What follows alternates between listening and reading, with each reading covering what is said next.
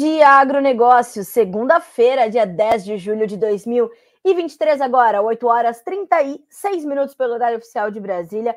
Sejam bem-vindos à nossa abertura de mercado, que acontece pelo noticiasagricolas.com.br, também pelo nosso canal no YouTube, Notícias Agrícolas Oficial, e tem você como convidado especial para ser sempre o produtor rural mais bem informado do Brasil. Juntos vamos começar a semana e juntos também da Cochupé, que apoia o Bom Dia Agronegócio. A Cochupé, que é a maior cooperativa de cafeicultores do mundo e que pelos bastidores tem também o apoio de Letícia Guimarães, nossa uh, garantidora ali da nossa interatividade.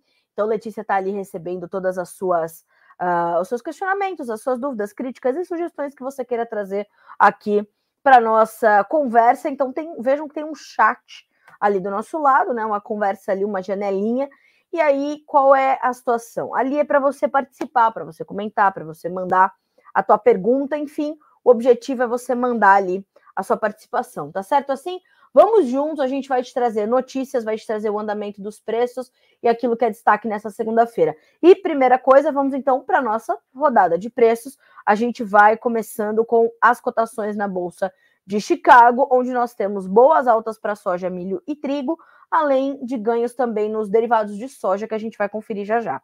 Agora, a soja 13 dólares e 42 centos por bushel, contrato agosto, lembrando, perdão, novembro, que é o mais negociado agora, né? Então nós temos 13 dólares e 42 centos por bushel e uma alta de 1,8%. O milho sobe 1,4% para 5 dólares por bushel, o trigo 6 dólares e 53, a alta agora é de 0,6%. Entre os derivados da soja, nós temos para o óleo de soja 2,5% de alta e para o farelo 1,4% de ganho. No óleo, são 59 centos mais 80 por libra-peso e no farelo 391 dólares e 50 centos por tonelada curta, ok? Então, estes são os destaques da Bolsa de Chicago. Agora, indo para a Bolsa de Nova York, nós temos baixas novas sendo registradas pelo café, 0,2% de queda para 1 dólar e 60 mais 63 por libra peso. O açúcar, 23 centos mais 32 por libra e uma baixa de 0,9%. O algodão também cai 0,9% para 80 centos mais 47 centos por libra, 80 centos e 47 por libra peso. E agora a gente vai checar os demais grupos de commodities e a gente vai começar com o petróleo, determinante para você também colocar no teu radar, em função do, do, do, da influência que tem sobre as demais commodities, em especial as agrícolas. Petróleo WTI 0,7% de baixa para 73 dólares e 34 centavos por barril. No Brent, a baixa é de 0,6% para 77 dólares e 98 centavos. No gás natural, 3,4% de alta e caem ainda ouro, prata e cobre. O ouro perde 0,2%, a prata 0,05% de queda, o cobre 0,8% de baixa na manhã desta segunda-feira. Enquanto tudo isso acontece, o dólar index sobe 0,1% para 102.080 pontos. Na bolsa de Dalian, mercado futuro chinês, os negócios já se encerraram nesta segunda-feira e pelo levantamento da Agriinvest Commodities, nós temos. Vamos checar aqui os fechamentos uh, das commodities agrícolas, né? Pela, na Bolsa de Dalian, pela, pela Agriinvest Commodities. Uh, e aí a gente vai checar também o comentário de Eduardo Vanin, analista da consultoria, para entender como ele vê esse início de semana. Bom, então tivemos fechamento positivo para farelo, negativo para óleo de soja, mas pequena baixa sendo registrada, Negativo também o fechamento para o milho na Bolsa de Dália nesta segunda e para o suíno vivo. Veja só uh, o que nos diz então Eduardo Vanin. Bolsas no Ocidente caindo, China em alta. Dados de inflação na China confirmam a fraqueza da economia. Investidores aguardando mais estímulos. Câmbio na China testando 7,25, máxima de sete meses. Petróleo caindo a 73 dólares e 50, isso para o WTI. Uh, commodities de lado, óleo de palma é o destaque da alta de hoje, puxando o óleo de soja. Já já a gente vai falar sobre isso. Futuros na CBOT em forte alta. Mais chuvas previstas para, as, para os próximos 15 dias no meio oeste. Também já já vamos falar de clima nos Estados Unidos. Uh, boas chuvas para as regiões produtoras de milho na China. Também um dos outros nossos destaques. Os mapas de temperaturas continuam mostrando muito calor. No Brasil, o setor de frango começa a reduzir a sua produção. Destaque de Eduardo Vanin.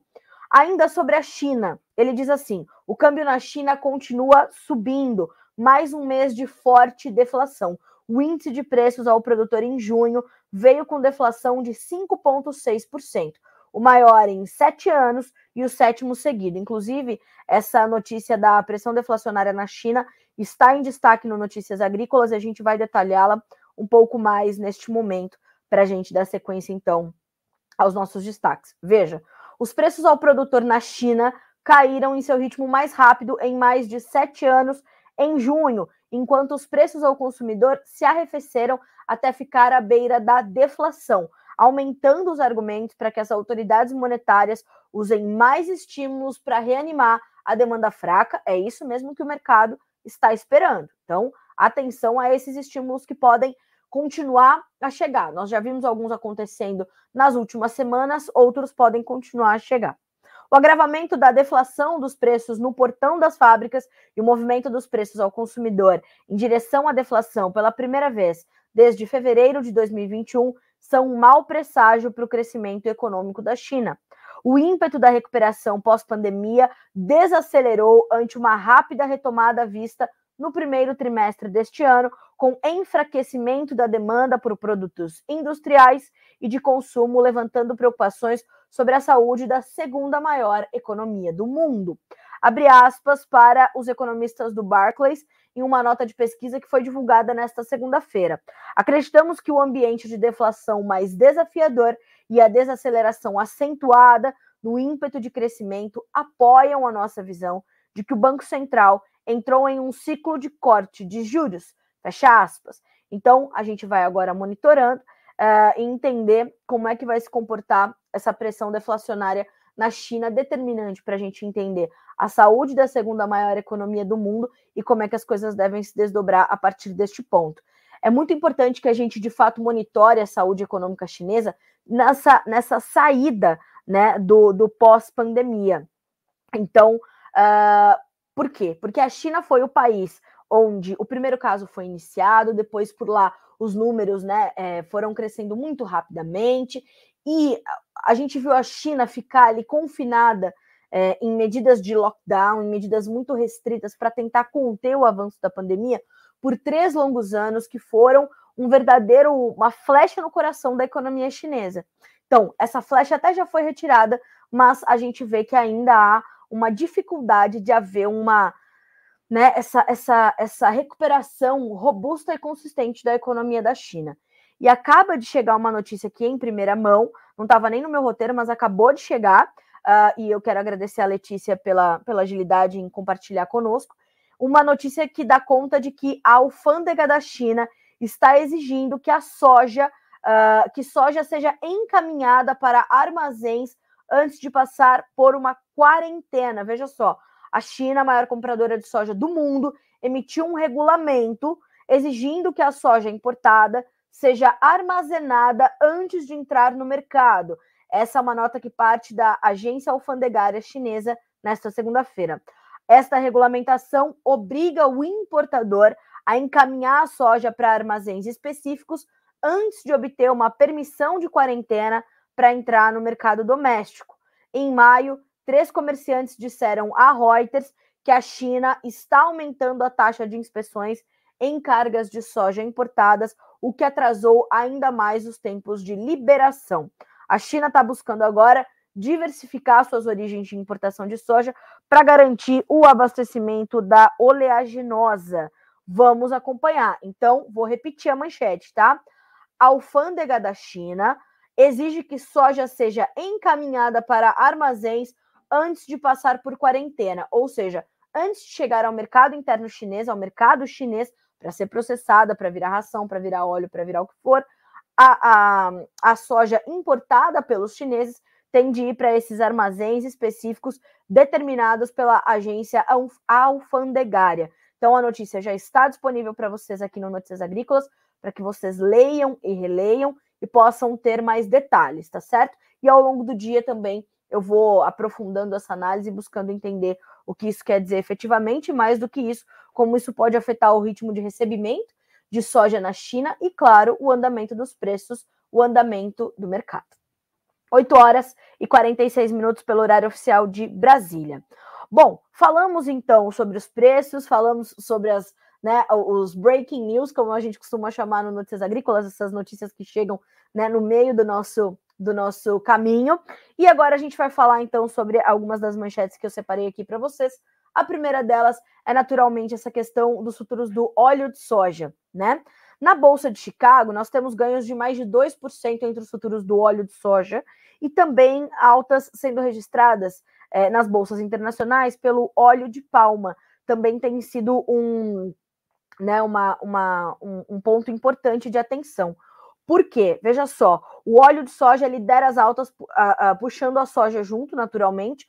O óleo de palma, segundo nos informa Eduardo Vanin, analista da Agriinvest Commodities, subindo forte também a produção de óleo de palma na Malásia, em junho, caiu 4,6% na comparação mensal, o que ficou acima do esperado, né? Esse, essa diminuição na produção veio mais agressiva do que o mercado esperava, o que dá suporte aos futuros do óleo de palma e vai puxar junto os futuros do óleo de soja, que vai puxar também o grão da soja. Neste momento, agora são 8 horas e 47 minutos, a gente vê os contratos mais negociados na Bolsa de Chicago testarem ganhos que variam de 2,4%, 2,1% até 2,6%. Então, nós temos o contrato agosto com 64 centos mais 15 por libra peso, o setembro 61 centos mais 83, o outubro 60 centos mais 35, o dezembro 59 centos mais 71 por libra. O que nós percebemos, e o contrato mais negociado nesse momento é o dezembro, que tem então esses 59 centos mais 71,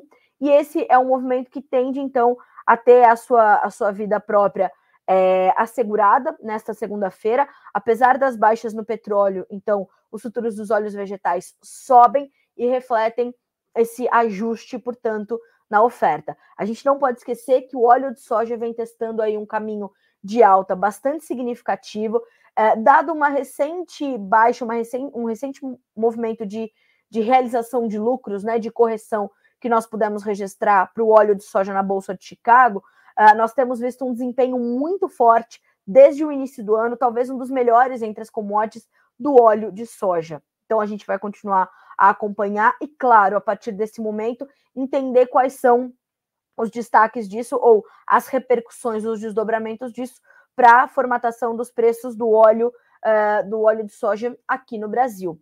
Nós não podemos esquecer também que a Argentina, a maior exportadora mundial deste produto, está sem matéria-prima para produzir mais oferta e garantir é, esse atendimento da demanda global, que deverá ser suprido por produto brasileiro, naturalmente, o seu sucessor ali natural, não é? Então, nós temos que fazer essa conta e colocar tudo isso em contexto para entender que, de fato, os óleos vegetais têm um suporte importante nesse momento. Por isso, esses ganhos hoje Uh, e aí, claro, como eu disse, a gente vai desdobrando ao longo do dia, ao longo da semana, como fica esse movimento. Se é uma tendência, se segue essa trajetória de alta ou se é algo pontual. A gente vai monitorar.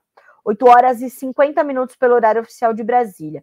Falamos dos derivados, vamos às matérias-primas e a gente vai começar então a falar um pouquinho sobre os mercados de soja, milho e trigo que sobem forte nesta manhã de segunda-feira. Então, os três trabalham em campo positivo e com altas consideráveis. Na soja, o julho sai da tela nos próximos dias, em mais cinco dias, mas sobe agora 28 pontos para 15 dólares e 13 centos por bushel.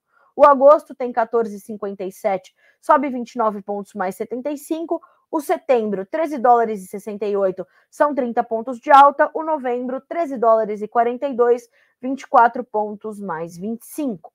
No milho, nós temos ganhos bons, porém um pouco mais contidos do que os da soja, mas ainda assim, na comparação, a gente vê é, né, bons, bons é, níveis sendo testados. Julho, 5,61 sobe meio ponto. Aí os contratos a partir dos mais negociados. O setembro tem 4 dólares e 93 centos por bushel, 6 pontos mais 25 de alta. O mesmo ganho para o dezembro, com 5 dólares redondinhos por bushel. O março, 5 dólares e 12 e uma alta de 6 pontos e meio. No trigo, Altas também tímidas, mas mercado operando em campo positivo. Julho, 6 dólares e 41, 2 pontos mais 25 de alta.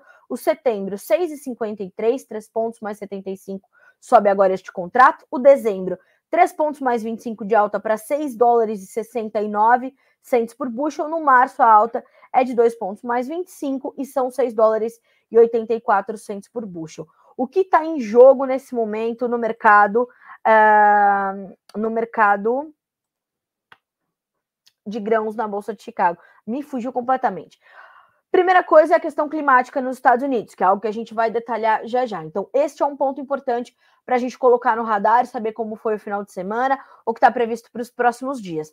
Outro ponto importante, o relatório semanal de condições de lavouras que o USDA traz uh, também semanalmente. Então, toda segunda-feira, às 17 horas, horário de Brasília, tem que colocar um alarme no celular e acompanhar como é que estão os índices de lavouras em boas ou excelentes condições, em condições regulares e em condições boas, uh, ruins ou muito ruins. Então, olhar para isso é bastante importante.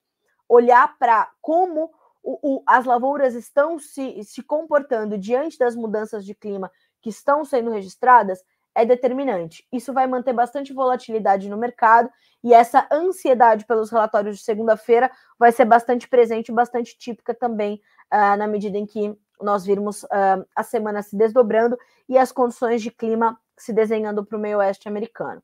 O comportamento da demanda, claro, está também no front, bem como a competitividade, principalmente nesse caso para soja e milho, a competitividade entre Brasil e Estados Unidos. Né? Uh, nós devemos ver o Brasil se consolidar como o maior exportador global de milho, uh, já é o maior exportador global de soja, e neste momento tem os produtos mais baratos, né?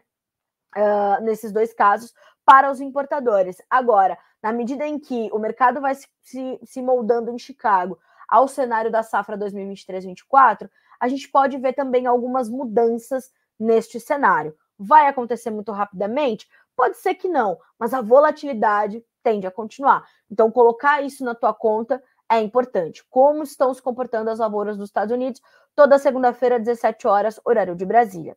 Um, uh, e mais a competitividade também. Uh, ah, aliás, uh, na última sexta-feira, por conta do feriado da terça, nós tivemos o relatório semanal de vendas para exportação sendo é, é, adiado um dia para frente, né? Então saiu na sexta.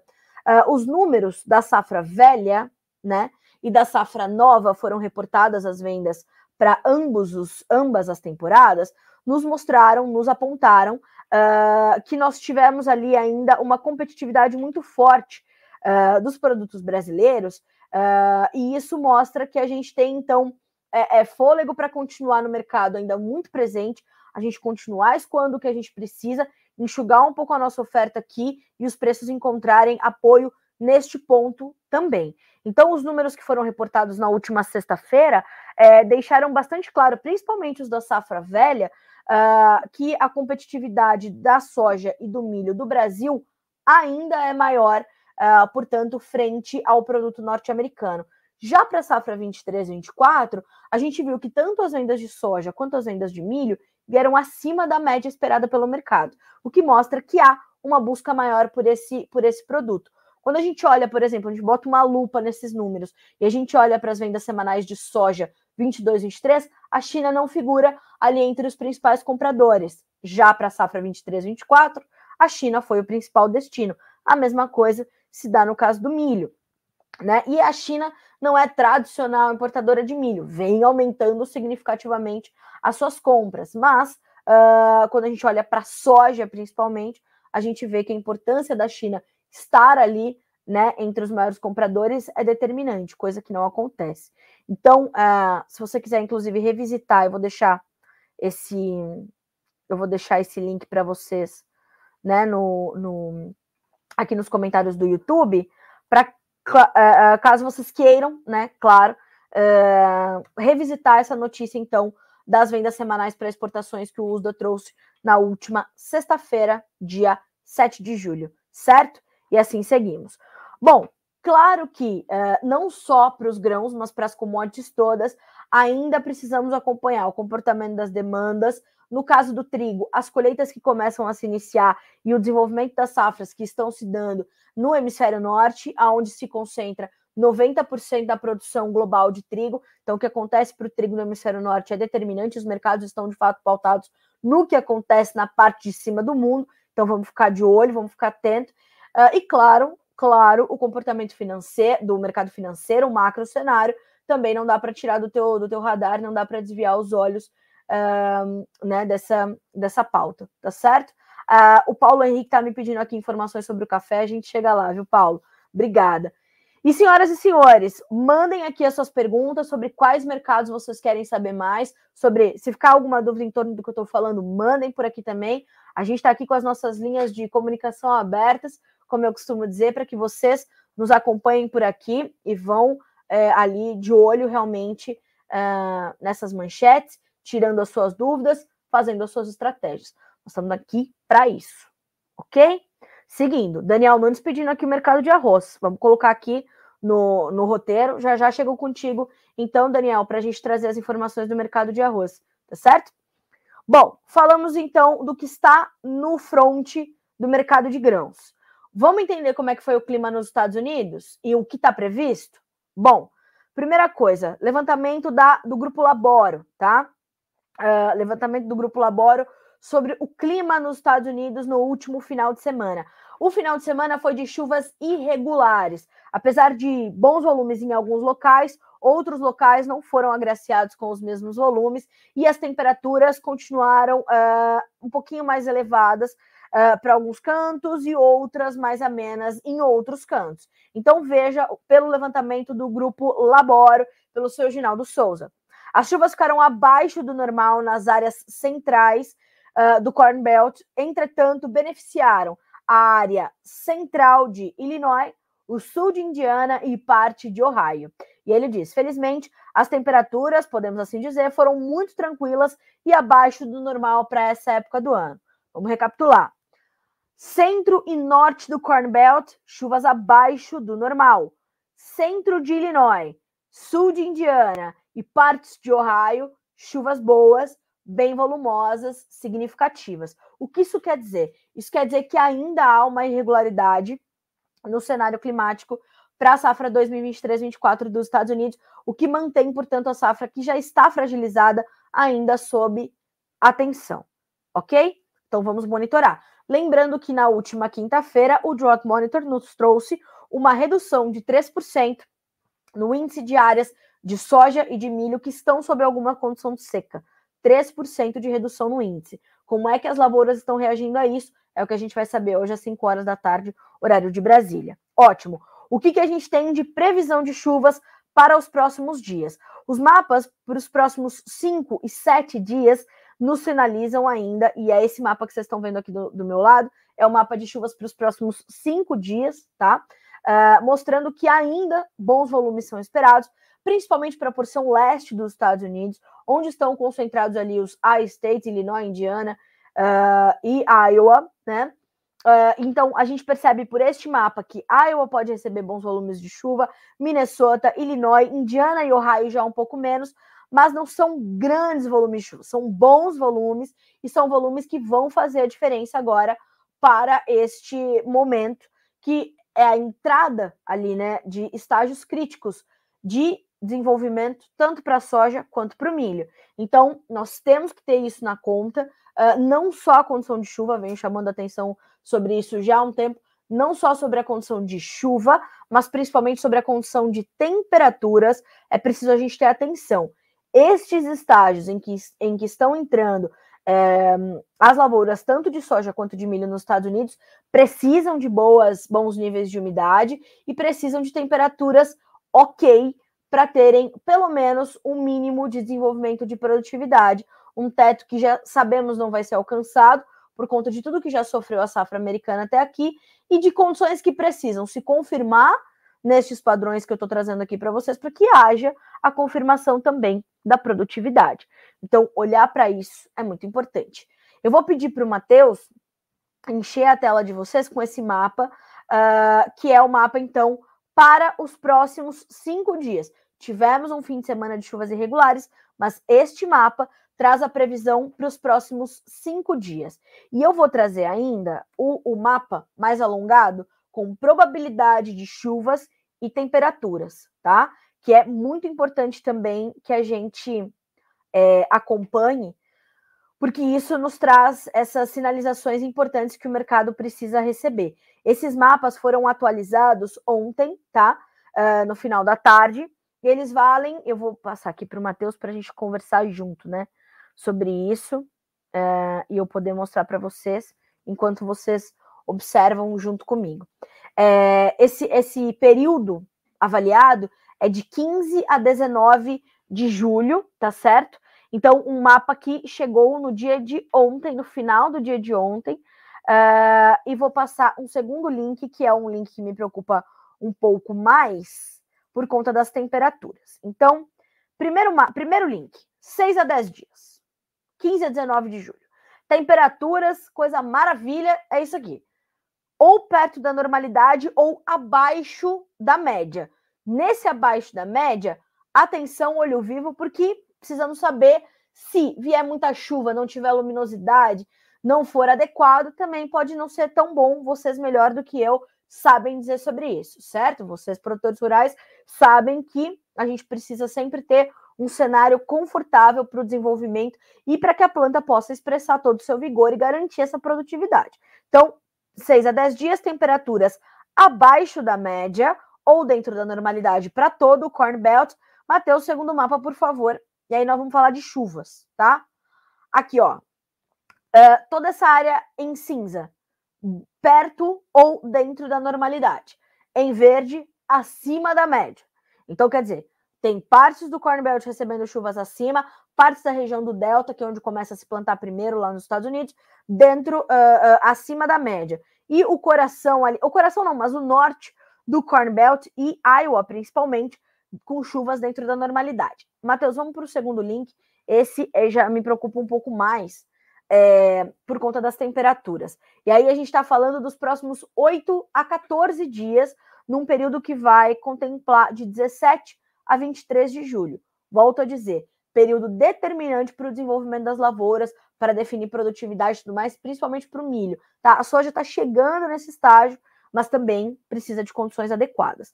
Estão vendo aí esse mapa? Vermelhão, laranjão, pois é, toda essa região colorida em laranja, laranja mais escuro e vermelho, serão de temperaturas acima da média. E todo o Corn Belt está colorido em laranja. Então, Atenção, porque eu falei lá no começo, olho vivo nas temperaturas. Vamos descer e ver o segundo mapa. Aí é chuva, tá? 17 a 23 de julho, 8 a 14 dias daqui para frente. Chuvas dentro da normalidade, chuvas sem grande mudança. Então, toda essa região em cinza, que abrange todo o Corn Belt, nessa parte em verde, é ali é o pedacinho do Delta, a gente vai ver, então, essa condição de chuvas dentro da normalidade. Ou seja, na segunda quinzena de julho, a porca pode torcer o rabo, mas a gente precisa ter pelo menos essas chuvas dentro da normalidade se confirmando para compensar essa possibilidade de, de temperaturas acima da média. Tá certo assim? Esse é o quadro para clima nos Estados Unidos neste momento.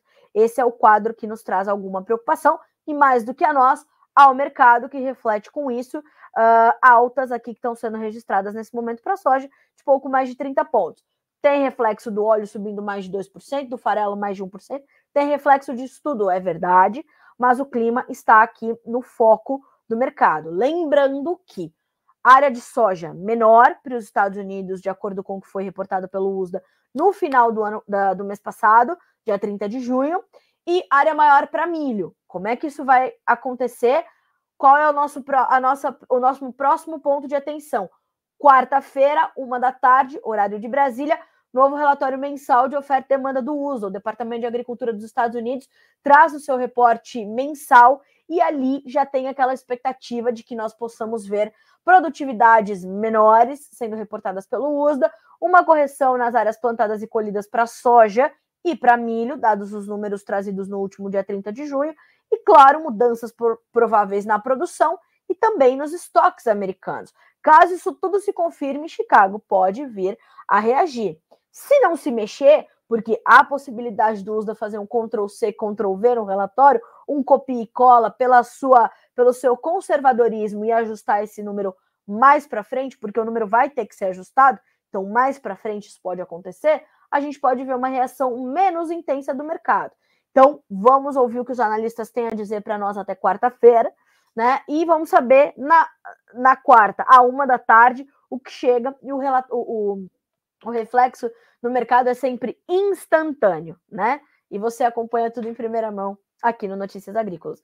Então, essa é uma semana cheia, tá? Fica, fica de olho, alarmes no celular, hoje às 5, quarta a uma da tarde. E aí a gente vai te trazendo todas essas atualizações por aqui. Agora são 9 horas e 6 minutos pelo horário oficial de Brasília. Falamos sobre o clima nos Estados Unidos, agora eu quero falar um pouquinho sobre clima ainda, mas na China, porque fortes chuvas têm é, sido registradas na, na China nos últimos dias, nas últimas horas. Inclusive, já tem cerca de 15 pessoas desaparecidas em função desse excesso de chuvas. E segundo nos informa os, nos informam os amigos da Agriinvest Commodities, chuvas foram registradas nas províncias de Henan, Shandong e Hubei, que são regiões importantes na produção de milho, e as temperaturas ao mesmo tempo deverão seguir elevadas na casa dos 38 graus mais, tá? De 38 graus para cima, uh, o que traz muita preocupação. A, a, China já perdeu muito trigo em função de adversidades climáticas, tem uh, preocupações com o arroz e tem preocupações com o milho. Os extremos estão atingindo a China e mais partes da Ásia quando o assunto é clima, e essas cheias que foram registradas aí nos últimos dias estão trazendo preocupações bastante significativas. Então, elas chegam a áreas de produção, principalmente ali na província uh, mais a nordeste da China, na província de Lia, Lia, Liaoning, uh, e a gente vê áreas de trigo, áreas de arroz sofrendo muito, fora todos os o, o, o a, a, perda humanitária, naturalmente, e claro, a perda é, é, de áreas agricultáveis, né? Pelo menos por enquanto, ou a perda da produção agrícola, e essas chuvas então tendem inclusive a continuar segundo os mapas nos apontam. A gente também vai aprofundar esse assunto ao longo do dia para que você tenha mais detalhes. Nós já vimos trazendo esses, esses detalhes né, sobre essas, esses extremos climáticos na, na Ásia, e é um outro ponto que está no radar do mercado. A partir do momento em que a China perde a sua parte da sua produção agrícola, naturalmente ele vai trazer essa, essa demanda uh, para os seus, importa seus exportadores, né? Enquanto importador. Então a gente vê ali é, as equipes, né? É, policiais e humanitárias da China fazendo ali uma, uma reconstrução, né? Mas as imagens são bem chocantes, né? Essas que, você, essas que vocês estão vendo são de áreas agricultáveis, mas assim, as áreas urbanas também foram muito afetadas, né? Como eu falei, estão 15 pessoas pelo menos desaparecidas em uma parte apenas da China, né, em uma das províncias. Uh, já matou também pelo menos 15 pessoas essas, che essas cheias, essas inundações, e nós estamos acompanhando muito de perto. A província de Sichuan, por exemplo, já tem pelo menos 460 mil pessoas é, que foram atingidas pelas chuvas uh, muito intensas. Algumas delas, né, desses 460 mil pessoas, 85 mil pessoas já estão desabrigadas. 9 horas e 10 minutos pelo horário oficial de Brasília, ainda falando sobre excesso de chuvas, aqui no Brasil não está diferente, principalmente no estado do Alagoas, onde eh, as cheias também estão deixando desabrigadas milhares de alagoanos e um decreto do governo estadual ampliou para 31 as cidades em situação de emergência por conta das chuvas no estado de Alagoas, chuvas muito, muito excessivas, né? Segundo as informações, a quantidade de cidades em situação de emergência em Alagoas aumentou para 31 neste domingo. Um novo decreto publicado pelo governo do estado declarada declara a situação anormal na uh, Barra de Santo Antônio e em Passo de Camaragibe. Esses municípios se juntam aos outros 29 que já estavam na mesma situação. Uh, em todo o estado, mais de 23 mil pessoas tiveram que deixar suas casas. São 2.756 pessoas desabrigadas que perderam suas moradias definitivamente, definitivamente e 19.273 pessoas desalojadas que precisaram deixar temporariamente suas residências por motivos de segurança, mas que vão poder voltar para estas casas quando o nível da água baixar. Então, foram criados ali abrigos em ginásio e tudo mais, né? Inclusive levando os pertences que essas pessoas conseguiram salvar. Achei, aliás, essa, isso muito bom, né? Muito interessante, porque é, as pessoas realmente, de fato, vão para esses abrigos, às vezes só com a roupa do corpo, né? Ou com, com, conseguem pegar ali só com os seus braços na hora de, de né? Na hora do desespero. Uh, mas eu vi ali, né? As, as organizadas os pertences das pessoas, então tem sofá, geladeira, fogão. Então, se você tá nessas imediações e pode ajudar, faça isso. Hoje de manhã eu vi uma senhora falar assim, lá de Alagoas. Ela disse o seguinte: a você que recebeu mais Jesus do que nós, ela diz, para você que Jesus deu mais do que para gente, se você puder nos ajudar, nos ajude, divida conosco. Então, se você está aí nas imediações, ou se você atua nisso, se você consegue promover essas ações de solidariedade, faça isso nessa, nesse momento com o estado de Alagoas. Tem uma série de caminhos aqui para você fazer as suas doações. Se você quiser organizar esse movimento, também não quer demais. O importante é procurar ajudar, né? De fato, a gente ajudar uh, e, e, dividir com quem tem menos do que nós aquilo que a gente tem, às vezes e muitas vezes em excesso. Né? Então, Alagoas está debaixo d'água uh, e a gente está acompanhando, tá certo?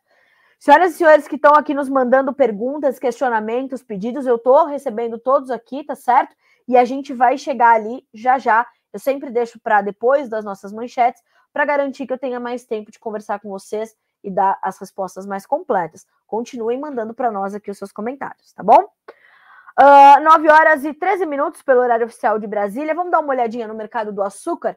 Hoje, novas baixas estão sendo registradas por adoçantes negociados tanto para os adoçantes negociados tanto na Bolsa de Nova York quanto na Bolsa de Londres. Já tem abertura de mercado por Jonathan Simeão aqui para você disponível no Notícias Agrícolas. E veja só, mercado sente pressão do petróleo no e do financeiro, além de cenário favorável nas origens. Ou seja, mudou um pouquinho a situação, né?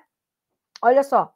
Uh, o mercado do petróleo tinha queda de cerca de 0,5% na manhã desta segunda-feira e contribuía para as perdas do açúcar, já que impacta na decisão das usinas sobre a produção de açúcar ou etanol, um biocombustível que substitui a gasolina nos portos do Brasil. Aliás, aqui em São Paulo, os preços já registraram altas né, nos preços do etanol. A competitividade da gasolina e do etanol está ali se reajustando né, diante das mudanças. Um, uh, na cobrança de tributos, e dois, nessa condição toda de açúcar, etanol, enfim, as decisões que estão sendo tomadas pelas usinas.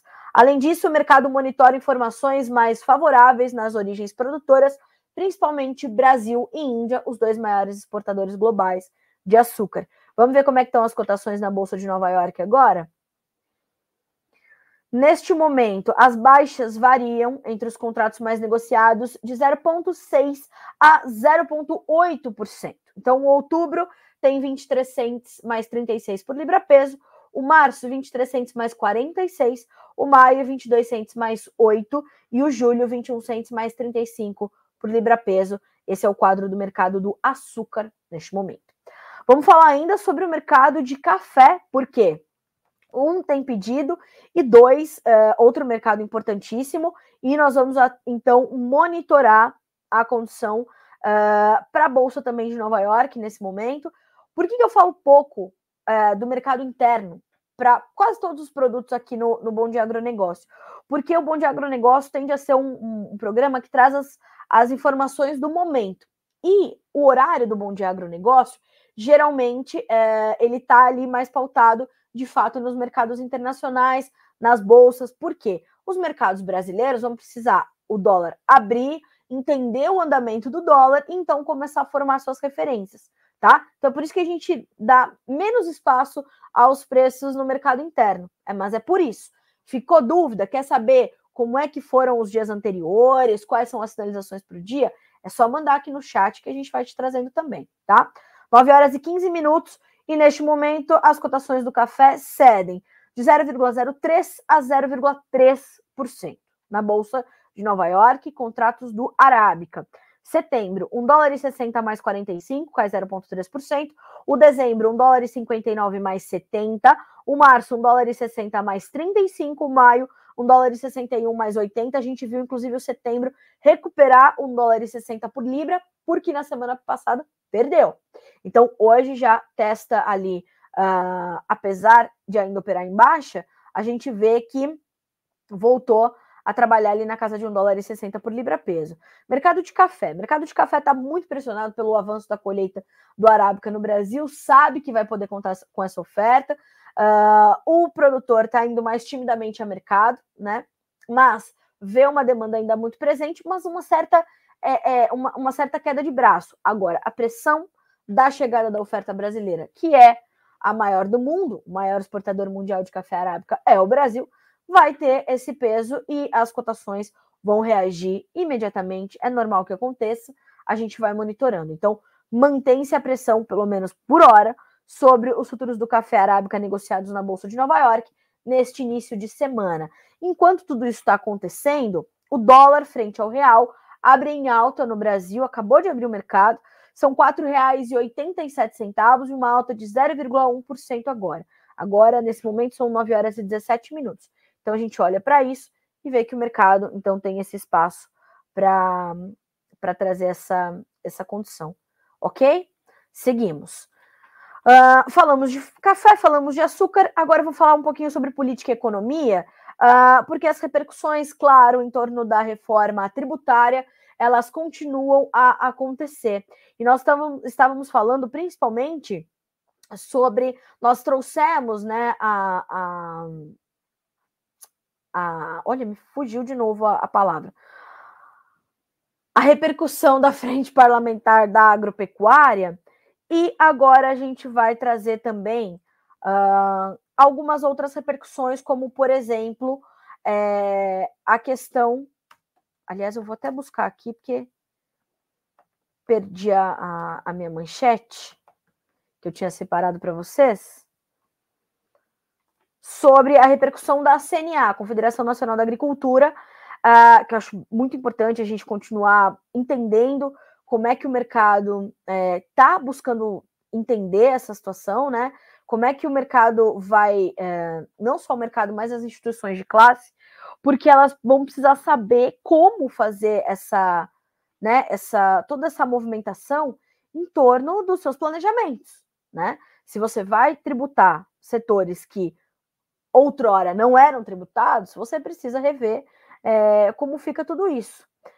Eu talvez não encontre aqui o conteúdo que eu gostaria de trazer para vocês, mas não tem problema, porque a gente vai aqui buscando, então. Aliás, deixa eu ver se eu encontro aqui num outro num outro canal. Olha, per perdi completamente, senhoras e senhores. Mas enfim, uh, o que eu quero dizer a vocês, Uh, a gente tem visto, né, os, uh, como eu disse, as, as associações de classe trazerem os seus, uh, as suas, as, os seus cenários para refazerem, então, os seus planejamentos. Isso é muito importante. A gente continua, inclusive, trazendo esses representantes para cá, para serem ouvidos pelo Notícias Agrícolas. Na última sexta-feira, a gente nem deu tanto espaço a isso, porque era um dia especial para nós. Nós trouxemos ali as uh, cinco finalistas do prêmio Melhor História de um Agricultor. Já já vou te lembrar quem são elas, para te lembrar também que a votação está aberta. Então, a gente vai fazendo essa repercussão ao longo desta segunda-feira e ao longo desta semana, entendendo como fica. Uh, o sentimento de cada uma dessas instituições e, claro, setor a setor, como isso vai ser afetado, tá certo? E, claro, no final das contas, né, no saldo final, como isso vai impactar o seu dia a dia naturalmente. Bom, uh, uma outra pauta uh, importante que está ali também no front do agronegócio é, por conta da reforma tributária, se voltou a falar sobre isso, é a questão da, da tratativa dos agroquímicos serem ou não tributados, uh, e essa discussão está no Supremo Tribunal Federal. O placar, por enquanto, está empatado em um a um para que os, os insumos né, desta ordem, agroquímicos, sejam tributados. Algumas classes não são, e isso uh, tem a computação por quê? Porque lá na frente vai custar mais caro comida para o brasileiro. Né? Não é à toa que alguns, alguns produtos não são tributados. E essa discussão voltou, portanto, à pauta, porque Uh, o STF teve um pedido de vistas pelo ministro André Mendonça, uh, pode demorar um pouco mais para se, uh, se concluir, mas com a aprovação da reforma tributária, que inclusive segue foi concluída, né, finalizada pela Câmara dos Deputados, a pauta segue para o Senado. As autoridades não veem grande dificuldade para aprovação no Senado da reforma tributária, precisa de 49 apoios dos 81 senadores que lá estão. Uh, e agora o objetivo é fazer com que esta tributação dos agroquímicos entre na reforma tributária já como uma parte deste projeto, desta PEC, né, o projeto de, projeto de emenda constitucional. Então, por isso a discussão toma corpo novamente. É, há, claro, né, argumentos das duas partes para se tributar e para não se tributar, e a gente vai ver de fato é, uma possibilidade disso entrar novamente no texto da reforma tributária ou não. O pleito é de que entre, né? Mas vamos entender como acontecerão os desdobramentos. Como eu falei, por enquanto a gente tem um placar, um placar empatado em um a um, uh, e não vejo, não vejo uh, que o STF vai dar é, tempo de discussão para isso tão logo. Isso é meu sentimento. Uh, vamos saber como é que, por conta da, da aprovação da reforma tributária, fica ou não em evidência este assunto no Supremo Tribunal Federal. 9 horas e 22 minutos pelo horário oficial de Brasília. Agora eu quero falar um pouquinho sobre a visita da secretária do Tesouro americano, Janet Yellen, à China. Né? Nós destacamos aqui no Bom de Agro que ela iria, de fato, uh, fazer essa visita ao uh, país de Xi Jinping.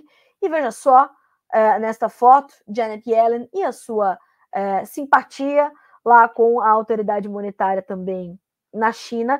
Mas Uh, qual é o resumo desta, desta visita, segundo os especialistas? A viagem de Janet Yellen à China rende longas reuniões, um tom bastante cordial e neutro, mas sem consenso sobre pontos cruciais para as duas maiores economias do mundo. Uh, não houve avanço e está longe de ser claro se as 10 horas de reuniões, cobrindo questões que vão desde os controles de exportação de tecnologia dos Estados Unidos até a nova lei anti-espionagem da China e outras ações punitivas contra empresas americanas farão alguma coisa mudar na trajetória deste relacionamento. Mas, segundo também a mídia internacional, a senhora Janet Yellen cumpriu e alcançou seu objetivo de abrir as comunicações, abrir os diálogos com o primeiro-ministro chinês He Lifeng e explicar as intenções dos Estados Unidos em uma ampla gama de políticas. Abre aspas, uh, para Scott Kennedy, que é especialista em economia da China no Centro de Estudos Estratégicos e Internacionais em Washington. A realização da reunião foi a reunião em si, não questões específicas. Estamos partindo de um ponto em que os dois lados mal se falam há três anos e, um, e, e em meio, uh, três anos e meio, e o nível de desconfiança e cinismo tem aumentado muito. Veja, Uh, e de fato há essa, essa, esse desconforto entre os dois países desde o início da guerra comercial, ainda no governo Trump. Uh, depois nós tivemos a visita de Nancy Pelosi, uh, que é representante ali dos, do, do, da Câmara dos Deputados, a Taiwan. Joe Biden não queria que ela fosse, houve um desconforto ainda maior. Xi Jinping não gostou, né? E deixou claro para Joe Biden. Na sequência, nós vimos há poucas semanas os dois presidentes endurecendo os tons um contra o outro, e aí Janet Yellen foi ali para fazer um meio de campo. Parece que deu certo. Pelo menos para é, colocar panos quentes e começar a volta das conversas, a volta dos diálogos. É importante que as duas maiores economias do mundo estejam, pelo menos, é, sem estar de mal, conversando, né? Então, me parece que as coisas melhoraram ali entre os dois.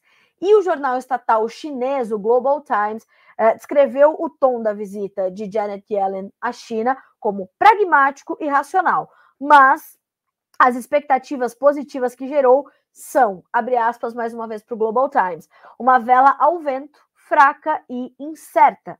As pessoas estão mais inclinadas a acreditar que a direção política de Washington em relação, em relação à China ainda está focada em contenção e repressão, e não houve mudança na securitização de questões econômicas e comerciais pelos Estados Unidos, fecha aspas.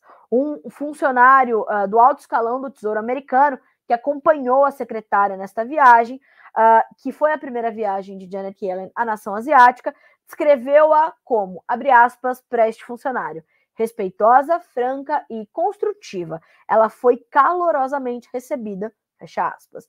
Então, o que acontece entre, Brasil, é, entre China e Estados Unidos diz sim respeito a você, ao seu dia a dia. Né? A gente está falando da China, maior é, parceiro comercial do Brasil, dos Estados Unidos, outro parceiro comercial importante do Brasil, e das duas maiores economias do mundo, definindo rumos importantes da sua relação, que, claro, impactam as trajetórias e as rotas que a economia global vai tomar. Num momento onde nós temos ambas as economias fragilizadas, a China mais do que os Estados Unidos, e a gente precisando desses dois motores da economia global funcionando a pleno vapor para que o nosso também funcione bem. 9 horas e 26 minutos pelo horário oficial de Brasília. Terminados os meus destaques, vamos aos comentários que a gente recebe aqui, uh, né? Uh, no Bom Dia Agronegócio. Eu quero agradecer o bom dia do Lúcio Elias, de Campo